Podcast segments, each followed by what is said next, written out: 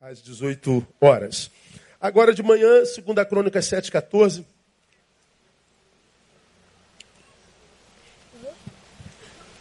Essa palavra é, nós compartilhamos em parte na quarta-feira passada, mas eu queria muito compartilhar com os irmãos essa manhã, com um pouco mais de profundidade, para trazer alguma reflexão para nós nesse final de, de ano. Vamos juntos? Esse é um dos textos mais conhecidos da Bíblia Sagrada. Vamos juntos? E se o meu povo, que se chama pelo meu nome, se humilhar e orar,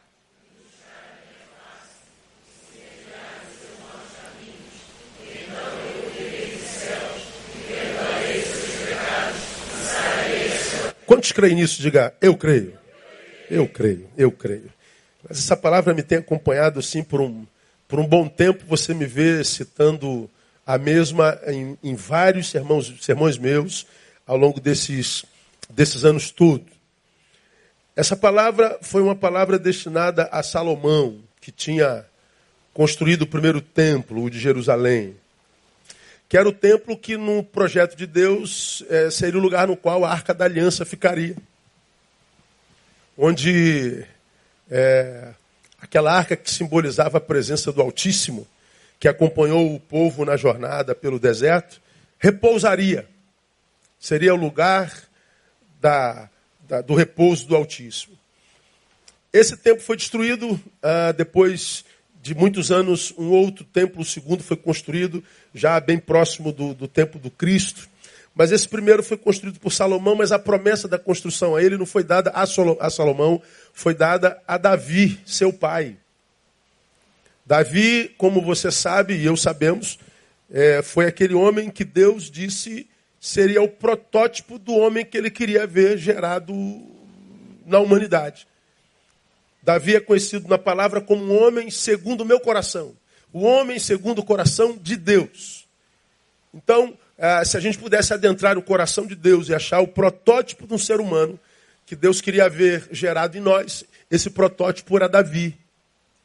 E você se lembra, já, já ministrei sobre essa realidade, e quando, quando eu me converti aos 17 anos de idade, mergulhei na palavra igual um louco, principalmente no Velho Testamento, passava semanas mergulhados no quarto, chegar do colégio, de faculdade, eu mergulhava e mergulhei na, na Bíblia querendo conhecer a vida do homem segundo o coração de Deus, porque o protótipo do novo convertido Neil era ser um homem segundo o coração de Deus. Aí eu vou estudando a vida de Davi, eu vou me chocando. Eu vou sendo tomado por espanto. Eu vou me frustrando com Deus. Falei, meu Deus, esse é o homem segundo o teu coração. Para quem não conhece a história de Davi, Davi foi rei em Israel e, e a, a, marca, é, é, digamos assim, a mancha na, na, na vida de Davi é uma mancha muito grande. Ele era rei e diz a palavra que no tempo da batalha, no tempo da guerra, ele não estava na guerra, ele estava no, no, no, na sua casa, no castelo. Ele estava no tempo de se trabalhar, ocioso. E ociosidade é uma desgraça na vida de qualquer ser humano desde sempre. Não é? Vovó dizia que mente vazia é o quê? Oficina de Satanás. Não é? Mente vazia, oficina de Satanás. Vovó tinha plena razão. Ociosidade faz com que nós nos encontremos com a nossa pior versão. Ociosidade faz com que o nosso olhar adoeça. A ociosidade faz com que nós é, vejamos o nosso olhar se carnificar. Há o olhar da graça e o olhar carnal. O olhar da graça é olhar para o outro e ver a sua, a sua, suas virtudes. O olhar carnal é olhar para o outro e ver os seus defeitos. O carnal olha para o outro só vê defeito. O que está na graça olha para o outro vê as suas virtudes. Davi estava ocioso, no tempo da batalha ele está em casa. Seu general está na batalha e ele vai na janela ver a mulher do general é, tomando banho, ele fica louco pela mulher do general. Ele chama a mulher do general e possui a mulher do general. A mulher do general, que era seu melhor amigo, engravida. Ele fica desesperado. E ele diz: manda chamar o general para casa, manda ele ter um dia de descanso. Ele vai dormir em casa, vai dormir com a sua mulher para descansar. Mas na cabeça de Davi, qual era o projeto? Ele vai ter uma noite com a sua esposa, ela vai engravidar, ele vai acreditar que o filho é dele, não meu. Aí ah, o general porque tinha um espírito de trabalho, não de ociosidade, diz: Eu não posso deixar minha tropa num momento como esse, rei, só me perdoe. Mesmo sendo uma ordem sua, eu não posso deixar a, a, o meu, o meu, os meus homens. E ele ficou. Bom, Davi vê que não tem jeito, ele manda que o general vá para a ponta da tropa. O general ficava de trás comandando a tropa, sendo o, o estrategista, mas Davi manda que ele fique na frente para que na frente ele receba a primeira flechada. E aconteceu, ah, o amigo de Davi morre. Davi engravida a esposa do amigo e mata o amigo. E aí a história todos nós conhecemos. A gente vai vendo a família de Davi, a história de Tamar com Aminon, a história de Aminon com Absalão. Nós vemos o homem segundo o coração de Deus com a família mais miserável da, da, da Bíblia Sagrada. E quando quando eu estudei a vida de Davi, eu falei, meu Deus, pai, se esse homem é o homem segundo o teu coração, é, tu deve estar com um problema coronário, teu coração está doente. Porque não é possível que esse homem seja o protótipo do que tu desejas para nós. Não, é porque a gente lê errado. É, eu estava vendo Davi com os olhos carnais. Quando Deus escolhe Davi, ele deixa claro para mim, para você, que o homem segundo o coração de Deus, ele não é perfeito. Só isso. Então me ajuda, diga sempre para quem está do seu lado, ó, a esperança para você, irmão. Sim ou não? Diga, a esperança até para mim, fala. É, isso aí. O homem, segundo o coração de Deus, não é perfeito. É um homem que, como Davi, reconhece as suas imperfeições, não se entrega a elas sem lutas, não se faz de rogado, não se vê como coitadista, não vende a imagem de um santarrão, encara as consequências do erro que, que, que, que cometeu, e porque ele é assim, mais do que um homem, segundo o coração de Deus, ele é um homem, Deus o abençoou como abençoou. Todavia, a promessa que foi feita a Davi sobre a construção do templo Deus disse que não seria mais ele que construiria o templo. Por quê? Porque Davi, depois disso, foi para a guerra e fez muitas guerras e ganhou muitas guerras. Ele tinha a mão suja de sangue. E Deus disse: Eu não quero que o templo seja construído por uma mão suja de sangue. Deus queria que o templo fosse construído por um sábio. Salomão constrói. Deus queria que o templo fosse construído por um pacificador. Por isso Salomão construiu porque o templo representava a presença de Deus, uma, uma, uma presença que se manifesta gerando sabedoria, revelando a estratégia de Deus para os homens, uma, uma, uma, uma revelação que traz paz, que pacifica, que traz graça e tudo mais. Depois que o templo é construído, Deus faz promessas a esse povo que Salomão lidera. Quando você chegar em casa, leia 2 Crônicas 5, 6 e 7, vai até o 8 para você conhecer a história integralmente. E no meio das promessas feitas está essa. Ela está no, no, no, bojo das promessas. Você vê que começa com a letra E, ou seja, é, esse, essa palavra é continuidade de uma outra que, que está é, a, a, partir dos versículos do anterior.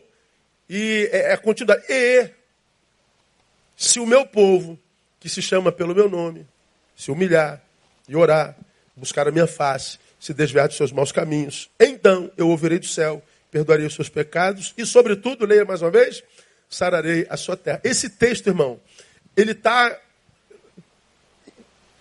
encoberto de sabedorias e de, e de, de revelações profundas para um tempo como esse que a gente está vivendo hoje. Primeiro, é, tá dizendo que é, o templo que foi construído para a Arca da Aliança foi construído por um povo que não se humilhava, não orava, não buscava a face do Senhor e estava chafurdado no pecado.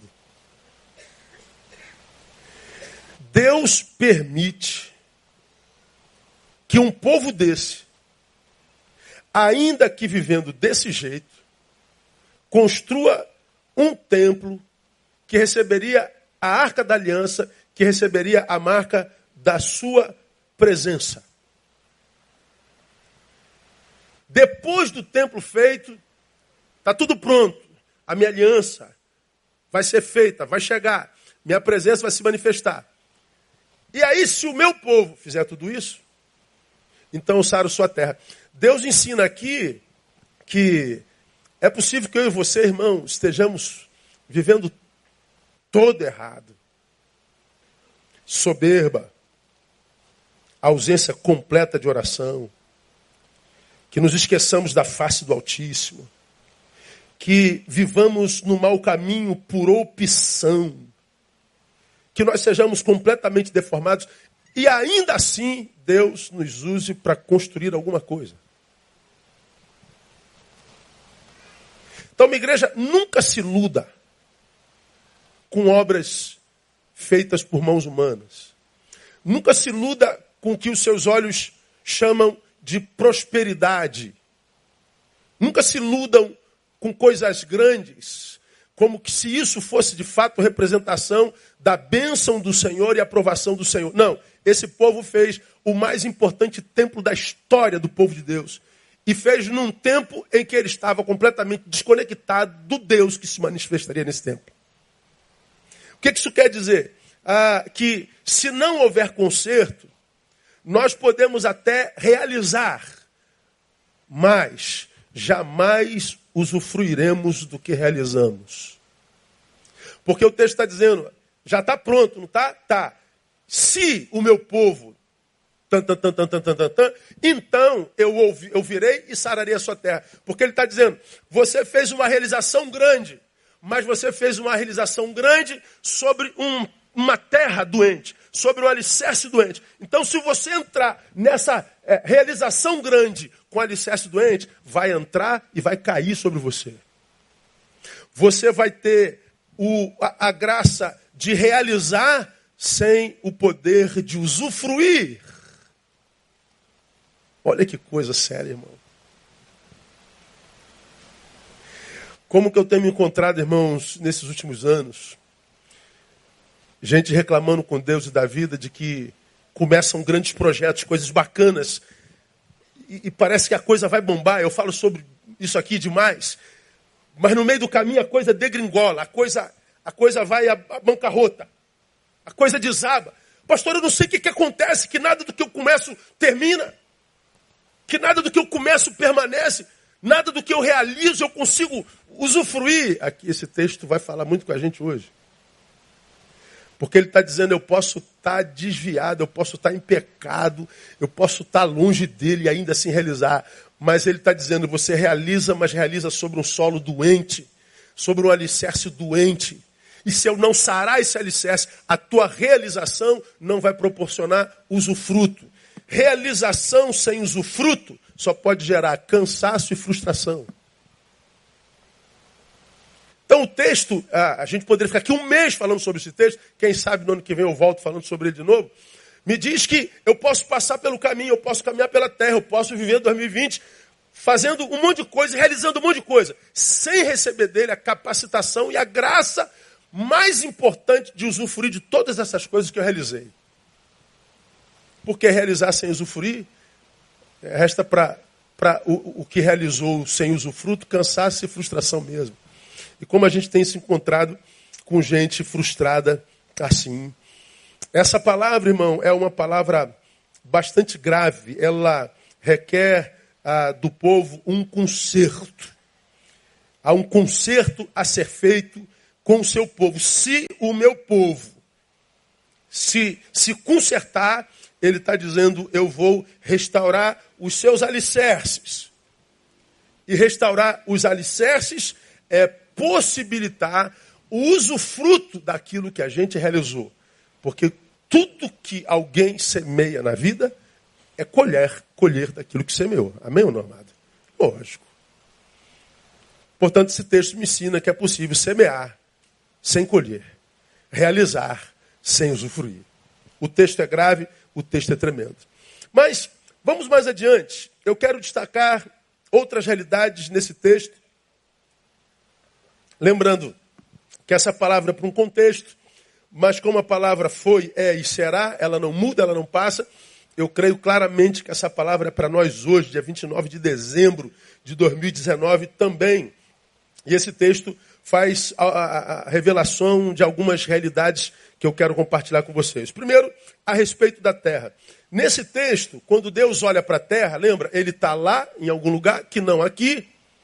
E como observador, ele olha para a terra e traça um diagnóstico. Para Deus, como é que a terra está? Não ouvi. Doente. Pergunta a você que está na terra. A terra está doente, irmão? Nós estamos doentes, irmão? Sim ou não? Nós estamos doentes, irmãos. Rapaz, assim, nós estamos cada vez mais doentes e, e, e desenvolvendo a arte de, de, de, de adoecimento cada vez mais. E a nossa terra está ferida. É o que esse texto está revelando. A sua terra, povo meu, está ferida. Parece óbvio, mas por que, que Deus lembra que a terra está ferida, irmão? Qual ser humano no Rio de Janeiro que não for retardado da vida não vai olhar para o Rio de Janeiro e falar assim, cara, nós estamos mal, nossa saúde está mal, nossa segurança está mal, nossa justiça está mal. Está tudo mal. A única coisa boa que tem é a natureza. Se tira os homens do Rio de Janeiro, o Rio de Janeiro é o Jardim do Éden. Mas põe os homens no Rio de Janeiro, o Rio de Janeiro é o quê? É Rio de Janeiro. É. Estamos doentes. Aí você fala assim, por Deus, o Senhor vai manifestar a tua palavra para me falar o óbvio. Quem é que não sabe que a minha terra está doente? Para quê? Ah, para de palhaçada, Deus. Você acha que eu sou? Retardado?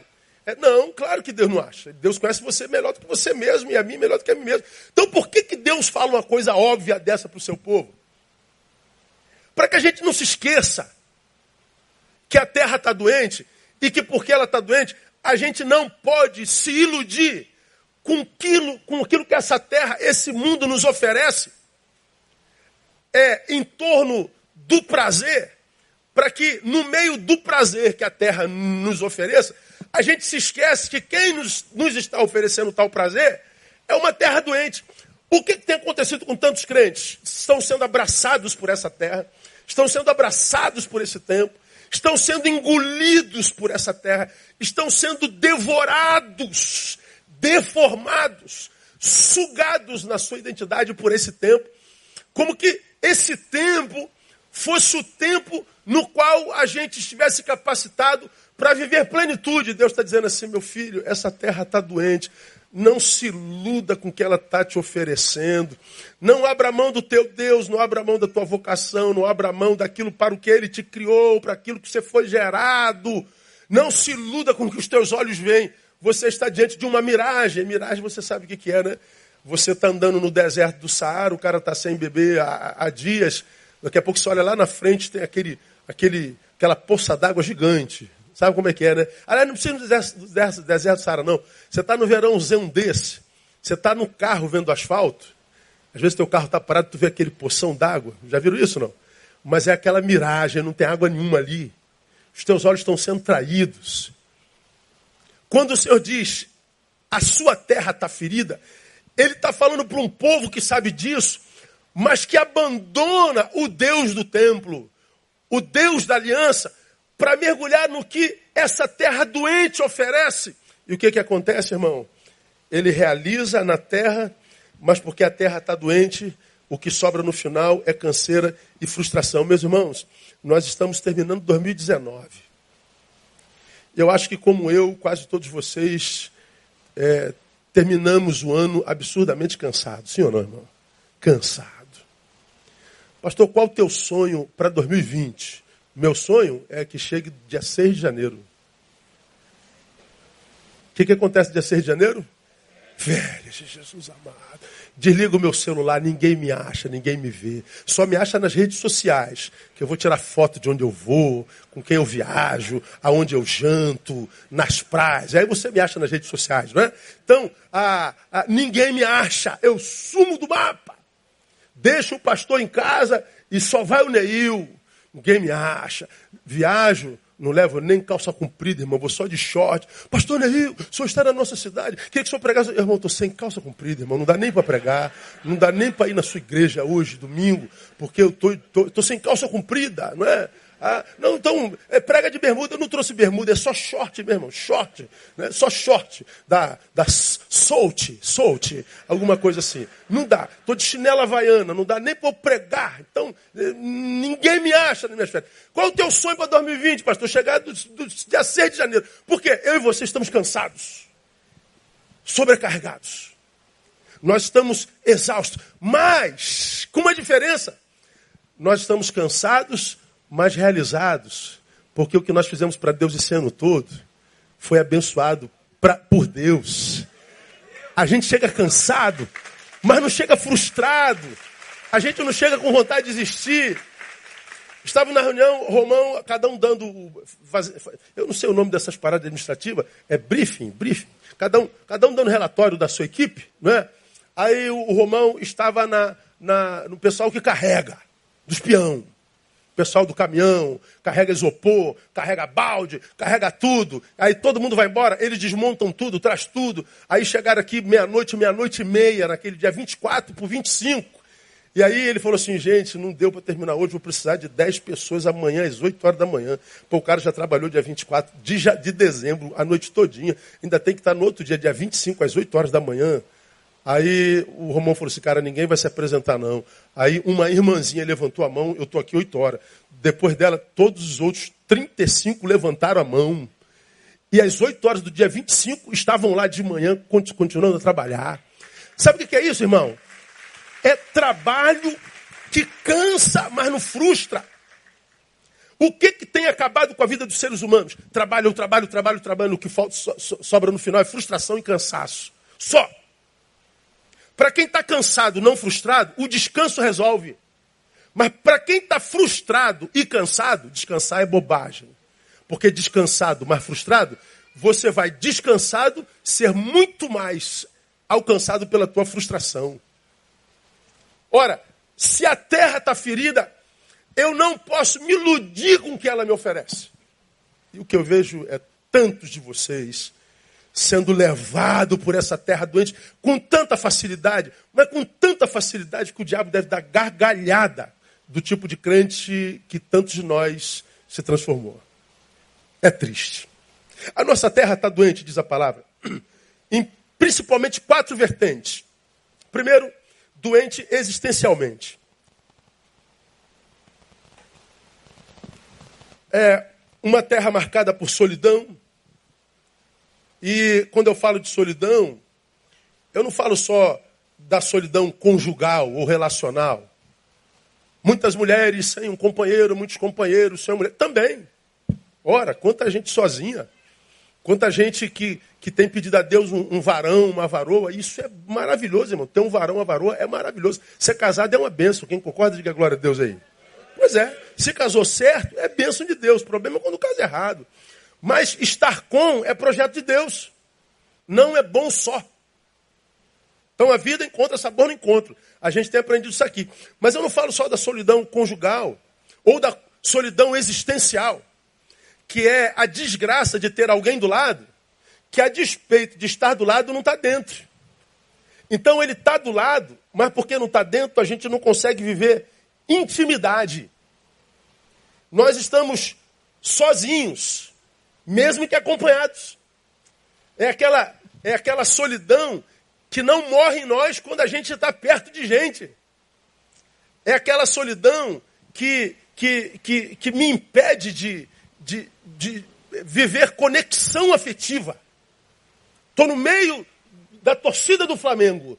É, temos um time em comum, mas nós não temos entre nós nenhuma ponte afetiva eu continuo sozinho. Estamos olhando para o mesmo lugar, para o time, mas é só o olhar que nós temos comum. Essa solidão que o ser humano vive no meio da massa. Mas temos também a solidão sociológica.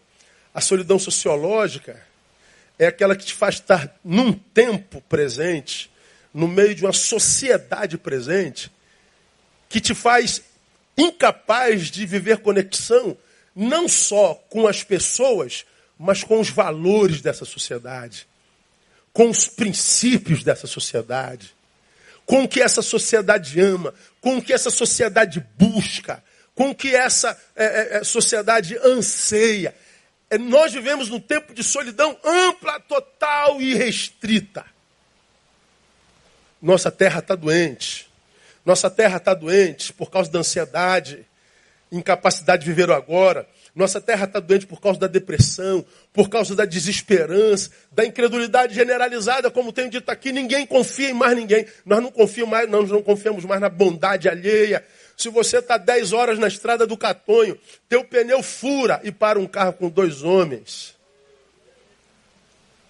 Você não vai pensar, puxa, dois homens pararam para me ajudar, glória a Deus.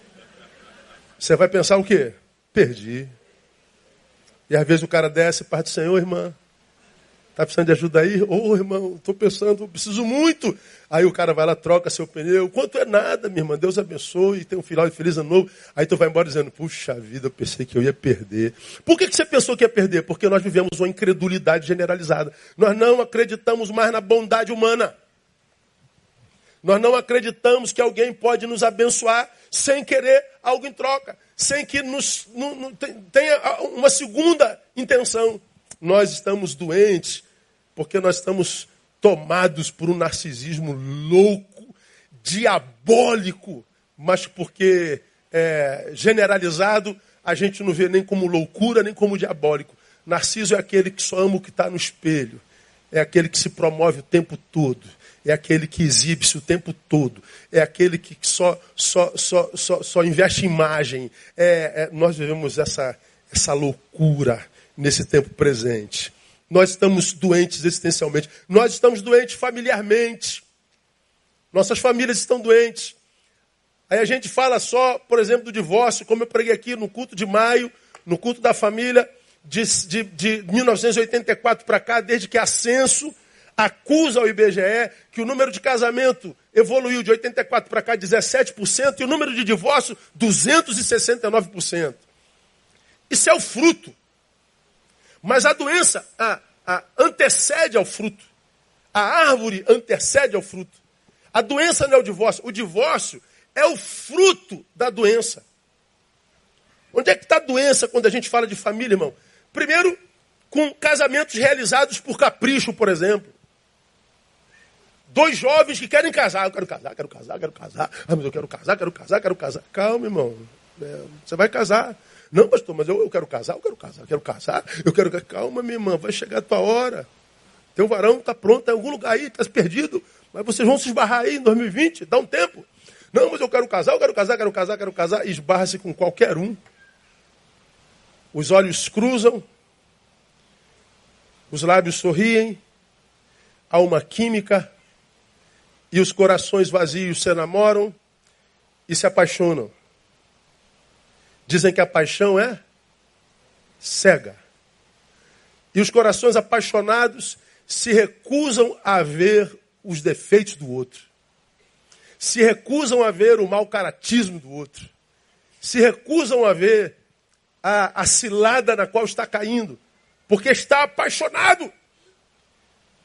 Vão ao casamento e um casamento que não está acontecendo por amor, mas pelo capricho de um ser desesperado ou que quer viver a experiência da cerimônia.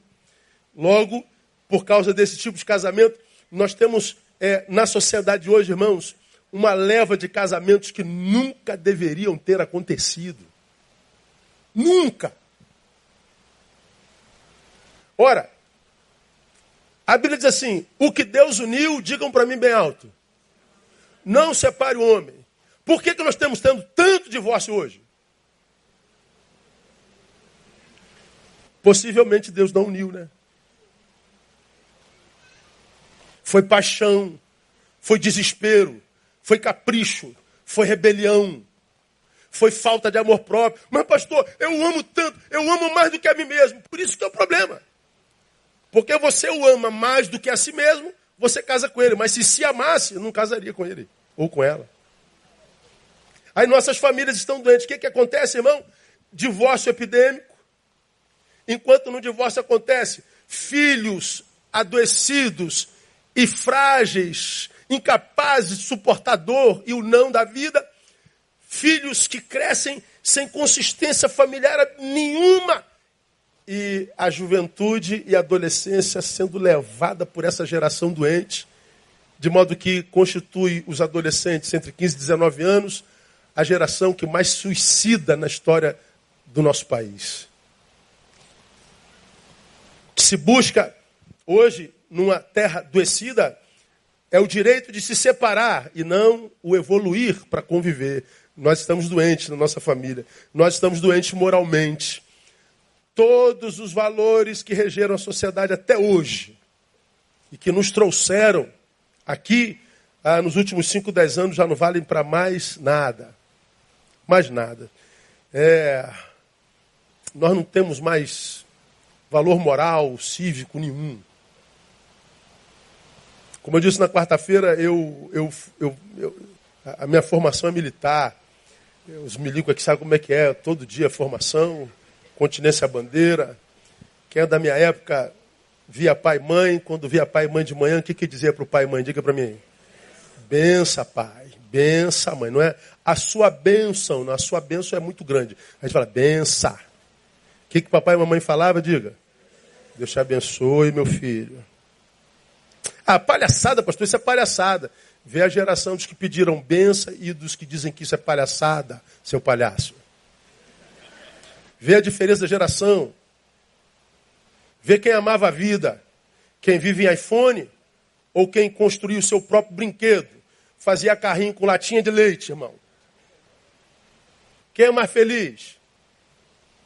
Quem não tinha shopping, mas jogava futebol na rua.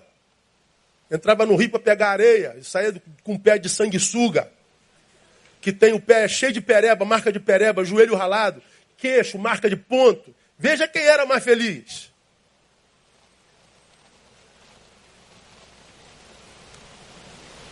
Hoje nós adoecemos tanto nossa moral e, claro, os progressistas batem, né? A gente vê crente defendendo aborto. E agora crente defendendo maconha. Maconha não tem problema. Cigarro faz mal, mas maconha não. Daqui a pouco a gente vai ver crente fumando maconha na, na, depois do culto. Ah, vai te catar, irmão. Diz que é de outra religião, pô. Ah, qual é, pastor? O senhor está ficando careta. Eu sempre fui careta, cara. Acho que eu sou velho desde 15 anos de idade. Nós estamos feridos espiritualmente. Porque nós vivemos hoje no Brasil uma espiritualidade fast food. Há uma espiritualidade para cada um. Existe uma espiritualidade para cada gosto. Por que, que tem a espiritualidade do reteté, meio reteté, é, da progressista, da ultra progressista? Por que, que tem a igreja preta, a igreja de luz, a igreja não sei o quê? Por quê, irmão? Porque a espiritualidade dessa terra doente ela não se vive, ela se usa. É uma espiritualidade que não entra no dia a dia, no cotidiano. Ela é uma espiritualidade que a gente usa para uma necessidade. É, não é a espiritualidade do dia a dia, é a espiritualidade do domingo, é a espiritualidade do templo, é a espiritualidade da célula, é a espiritualidade da reunião. Então a gente vai lá, pratica a espiritualidade. Acabou a reunião, não tem mais compromisso com aquilo, eu sou como os outros. Parecendo que nunca estivemos nessa espiritualidade. A espiritualidade do reino, ela não se usa, ela se vive. Ela mexe com o caráter, com as entranhas e com o princípio daquele que diz ter se encontrado com ela. A, a, a espiritualidade da terra ferida é verborrágica, é só blá blá blá, é discursiva. Mas ela não encarna no dia a dia, ela não é vida praticada. Ela se usa quando precisa-se. É a espiritualidade do final de semana. É doente, porque ela não é gerada pela palavra, ela é gerada pelo que se vê. Oh, naquela igreja está acontecendo um milagre, naquela igreja tem, tem, tem, tem revelação, naquela igreja tem libertação. E a gente vai lá atrás da libertação, nossos olhos veem, a gente vai atrás da revelação, que a gente vê a profeta dando, a gente vê o milagre, a gente vai atrás do que os nossos olhos veem. Mas a Bíblia diz que a fé vem pelo quê? Ouvir. A fé entra pelo ouvido, não pelos olhos. Ela não é gerada pelo que eu vejo. Ela é gerada pelo contato com a palavra. Aí nós temos uma espiritualidade que enche templos com gente vazia, templos cheios de gente vazia, que diz viver a espiritualidade do reino, mas é uma espiritualidade que ele acredita ter sido gerado nele, mas ele nunca passou pela palavra na vida. Nós temos uma geração biblicamente analfabeta.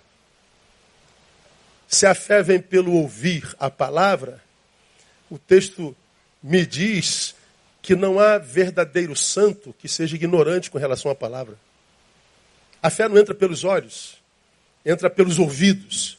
Por isso nós estamos doentes. Esse texto está dizendo: se meu povo, você realizar, se você construir, se você conseguir realizar teu sonho, mas se você não viver conserto numa terra como essa, nada do que você faz será alguma coisa que da qual você vai conseguir encontrar virtude e, e usufruir e se realizar.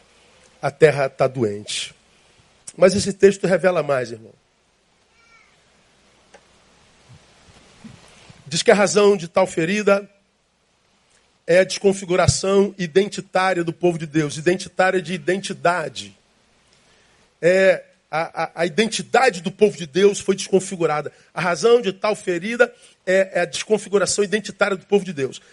Deus permite que o povo construa o templo da aliança, da arca. Aí ele promete: já está pronto, não está, povo? Tá. Quer usufruir? Quer ser alvo da minha manifestação?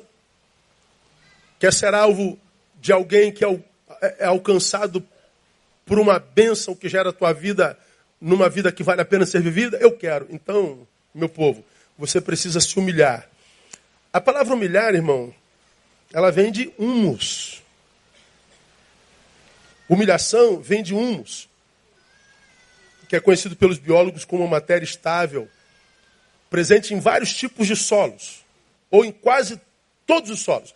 Humus é essencial para a vida na terra. Por quê? Porque ela fornece os nutrientes para a planta. A planta está na terra e o humus é que dá nutrientes para a sua raiz. É o humus que regula na, na, na, nessa planta a, a população de micro-organismos. Porque na terra tem micro-organismos que podem fazer a planta crescer, mas também podem adoecer a planta e fazê-la morrer é o humus que faz o solo fértil para que o que seja plantado cresça e frutifique. Humilhar, humildade, diz o texto, é humus. Se nós não vivermos humildade, se nós não nos humilharmos diante de Deus, se nós não lutarmos para que o que a gente realiza nos convença de que nós somos melhores do que o que de fato somos, nada do que a gente constrói e realiza. Irmão, é, como a gente vê gente que porque Deus deu, achando-se melhor do que o outro. Como a gente vê gente a quem Deus deu se achando superior ao outro. Como a gente vê gente a quem Deus abençoou, tornando-se incapaz de dizer a Deus obrigado. Como quem diz, Deus, Obrigado, porque eu sei que isso tudo que eu tenho, isso tudo que eu faço, só posso ter e fazer por tua graça. Então, Deus, humildemente, eu reconheço o teu senhorio e te agradeço. Deus está dizendo: se o meu povo não voltar a se humilhar, meu povo não vai conseguir usufruir do que eu tenho dado a ele jamais. A humilhação, irmão, ela é o oposto da exaltação. A autoexaltação é salientar virtudes que muitas vezes nem existem em nós. Oh, essa geração, então, Deus me livre guarde. É, como eu falo muito, né, todo mundo se metendo na vida de todo mundo, todo mundo dando palpite sobre tudo. O assunto é economia, o cara dá palpite. Agora o assunto é teologia, ele dá palpite também. Agora o assunto é física quântica nuclear, ele também dá palpite. Agora o assunto é matemática, dá palpite também. O assunto agora é administração, dá palpite também. Falei, meu Deus, sabe tudo? Ele acha que sabe é autoexaltação. Me pergunto o tempo todo, pastor, por que, que o senhor não se mete nessas brigas, não dá palpite? É falta de competência. Eu não dou palpite sobre aquilo que eu não domino o assunto. Só tem que comentar política. Eu não entendo de política. leio tudo, tiro para mim o que eu sou capaz de entender, mas eu sei que eu não sou capaz de entender tudo, de modo que opinar a partir de uma visão parcial da coisa pode me fazer um idiota sem saber. Então minhas decisões são minhas. Pergunte sobre vida, sobre gente, sobre alma, sobre psique, a gente senta e conversa. Fale sobre economia, não domina o assunto.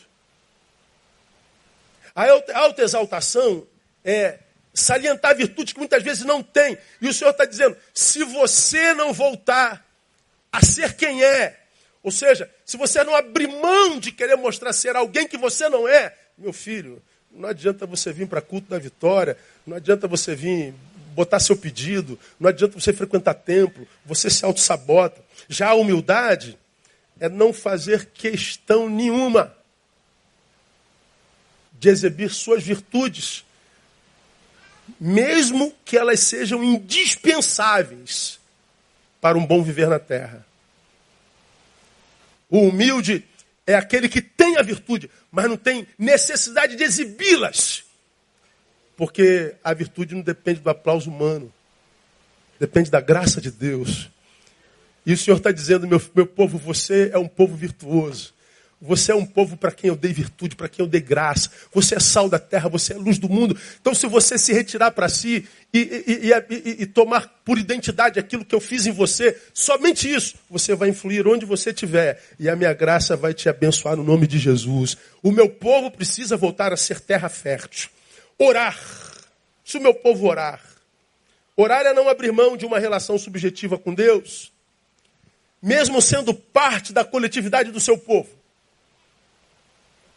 Nós fazemos parte da grande igreja Batista Betânia, é verdade. Temos prazer em estar reunido ouvindo a sua palavra e adorando o seu nome, é verdade. Mas quando eu oro subjetivamente, pessoalmente, quando eu oro subjetivamente, eu estou dizendo, Deus, eu não abro mão de uma relação pessoal, subjetiva, intransferível contigo, mesmo que eu esteja no meio da grande congregação. Se o meu povo se humilhar e orar, se o meu povo, povo coletivo, não for composto por subjetividades que não se diluam na coletividade, mas por gente que, a despeito de ser alcançado pela minha graça na coletividade, não abre mão de uma vida subjetiva no quarto, ah, o que meu povo recebe na congregação não será suficiente para a plenitude. É que Deus está dizendo.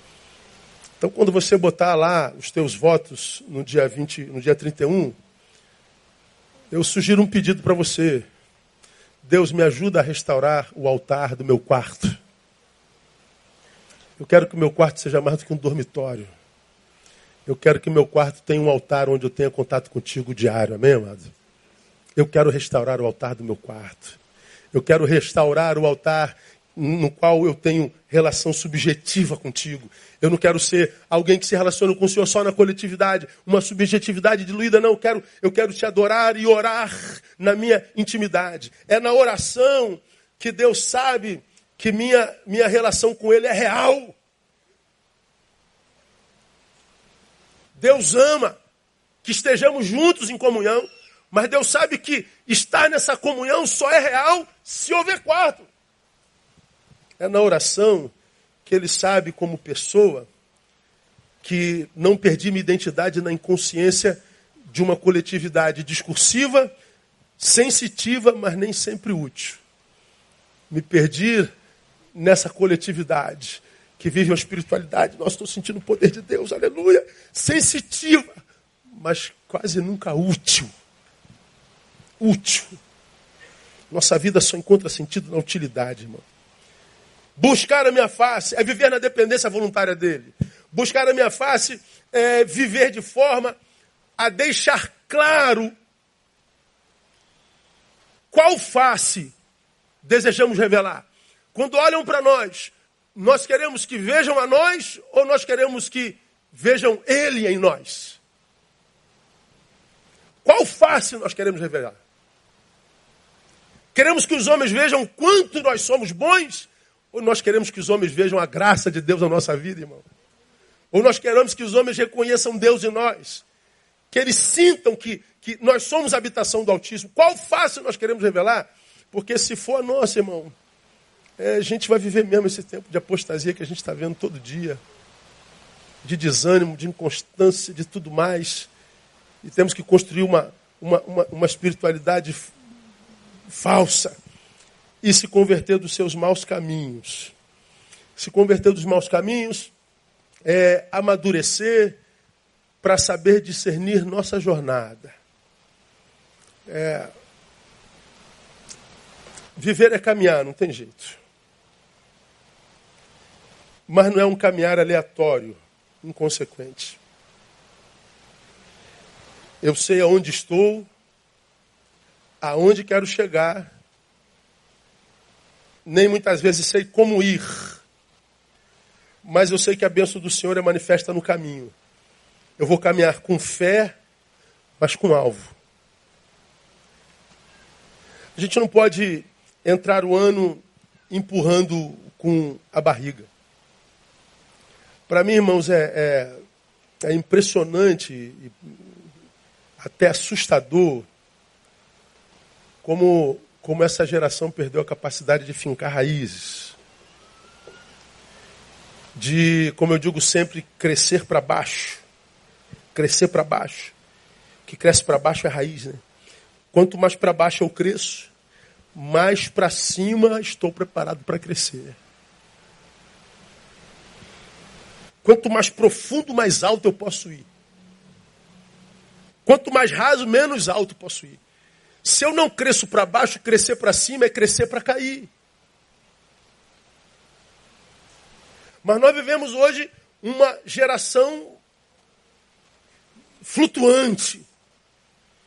Gente que abre mão de pessoas fontes, de comunidades fontes, de relacionamentos fontes, para vagar atrás de novas experiências, contando com a sorte. Eu falei, meu irmão, nós estamos vivendo num tempo tão sem referências, que se você tem uma referenciazinha, se apegue a ela e cola, não largue nunca mais. Porque se a gente não tem, irmãos, onde ancorar a nossa vida, vou ancorar na minha referência, na minha fonte.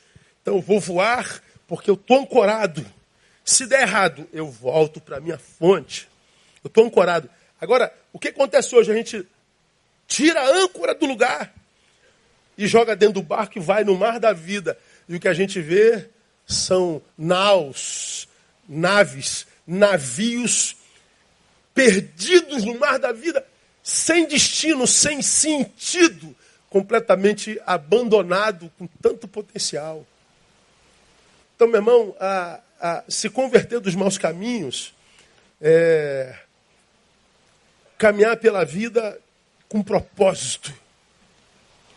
2020 vem aí e você não pode recebê-lo de qualquer jeito. Eu recebi agora de um amigo lá de,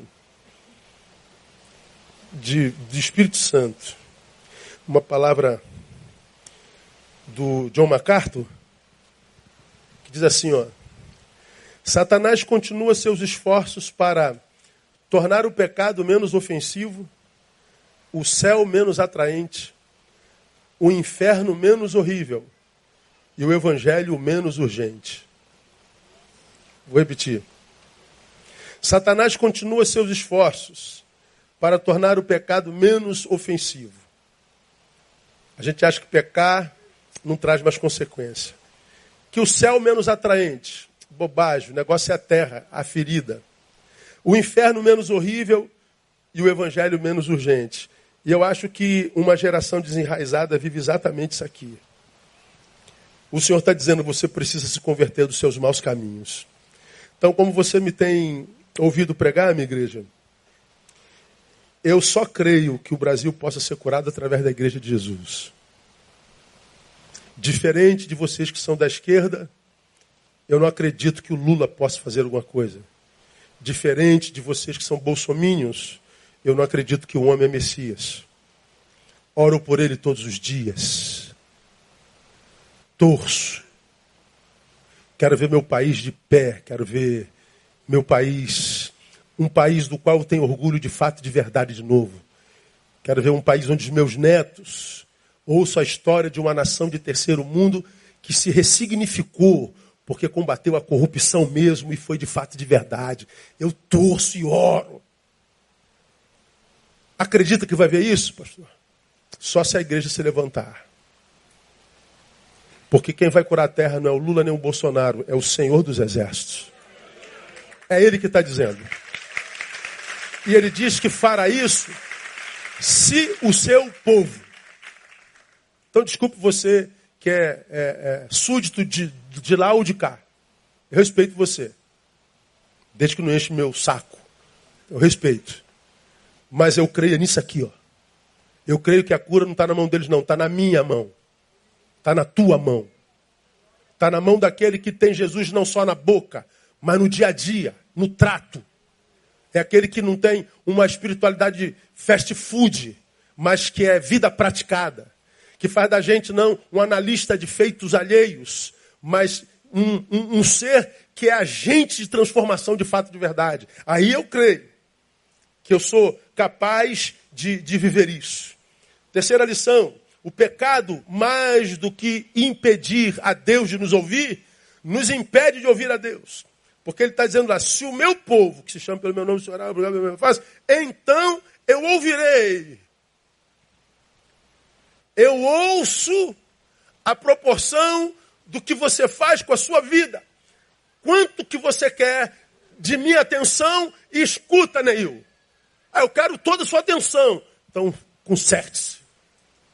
Eu sei que você me deseja, Neil. Não porque você diz, Deus, eu te desejo. Eu sei que você me deseja por causa da forma como você tem buscado se consertar diante de mim. Eu sei que você me deseja porque eu estou vendo você buscar humildade. Estou vendo você restaurar o altar do quarto. Porque eu estou vendo você buscando a minha face. Porque eu estou vendo você se desviando dos seus maus caminhos. Eu não creio que você me deseje porque você está me dizendo que me deseja. Eu não creio que você me deseje porque você vem ao culto. Eu não creio que você me deseje porque você faz uma oração bonita. Eu só creio por causa das suas atitudes. E eu só te ouço se as suas atitudes mudarem. Pois é, só que o pecado, mais do que impedir a Deus de nos ouvir, nos impede de ouvi-lo. O que, que acontece, irmão? É uma relação silenciosa de Deus com seu povo, povo de Deus. Pastor, por que, que eu não escuto Deus? Por que, que eu não sinto Deus? Por que esse silêncio cósmico? Por que silêncio louco? Por que, que Deus não? Por que, que Deus não? Essa relação silenciosa com Deus nos faz ter a sensação que a nossa relação, ainda que com Deus, não vale a pena. Agora, deixa a sensação de lado e responda racionalmente. Você acha que é possível se relacionar com Deus como nós e essa relação não valer a pena, sim ou não? Claro que não. Mas por que, que nós temos essa sensação de que às vezes não vale a pena? Tanto acreditamos na sensação que nós abandonamos a Deus por qualquer coisa. Por que, que abandonamos? Porque acreditamos na sensação. E de onde vem a sensação de que a relação com Deus não vale a pena? Vem dessa relação silenciosa com Deus. Porque Ele está dizendo, Neil, você terá de mim não a proporção do que você faz para mim, você terá de mim a proporção do que você faz a si mesmo do conserto que você faz na sua própria vida é o que você terá de mim. Pergunto, pastor, de onde vem tanta apostasia? Por que tem tanta gente se afastando? Por que tem tanta gente? Ora, vem do silêncio de Deus, pô. Quem é que fica falando com alguém que não responde a gente o tempo todo? Você está aqui conversando com uma pessoa, querendo a atenção dela, pode falar, estou ouvindo, tal. Ela não olha nem para tua cara, estou ouvindo. Ah, quer saber? Que se dane, pô, tu vai embora. Porque a gente não consegue ficar falando o tempo todo com alguém que parece não nos estar ouvindo. Com Deus é a mesma coisa. A gente fala com Deus e Deus parece que não ouve. A sensação é de que ele não se importa. Ele se importa. Mas é porque Deus não ouve vozes, Deus ouve vidas. Deus ouve comportamentos. Deus ouve atitudes. Deus ouve atitudes. Vamos terminar. Quarto, o desejo de Deus para o seu povo sempre, sempre foi e será uma vida saudável em todos os níveis. O que, que Deus deseja para você em 2020? Vida saudável, irmão. Vida saudável. Em quais áreas, pastor? Todas as áreas da sua vida. Qual é a prova disso, pastor? Jesus de Nazaré. Se o meu povo te chama pelo meu nome, aí está tudo aí que você já ouviu. Só que Deus também sabia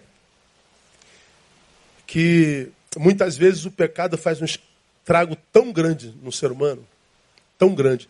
Nós vamos para tão longe de Deus, nos perdemos tanto do caminho, mas tanto, que o estrago que o pecado faz no homem, irmão, é tão denso, nevrálgico, tão intenso, que a única forma de consertar é nascendo de novo.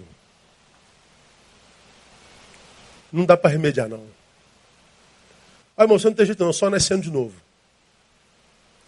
Pois bem, e o que, que você acha que Jesus veio fazer aqui?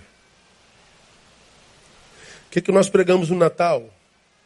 É que vos nasceu hoje, na cidade de Davi, o Salvador, que é Cristo Senhor. O que, que o Salvador faz, irmão?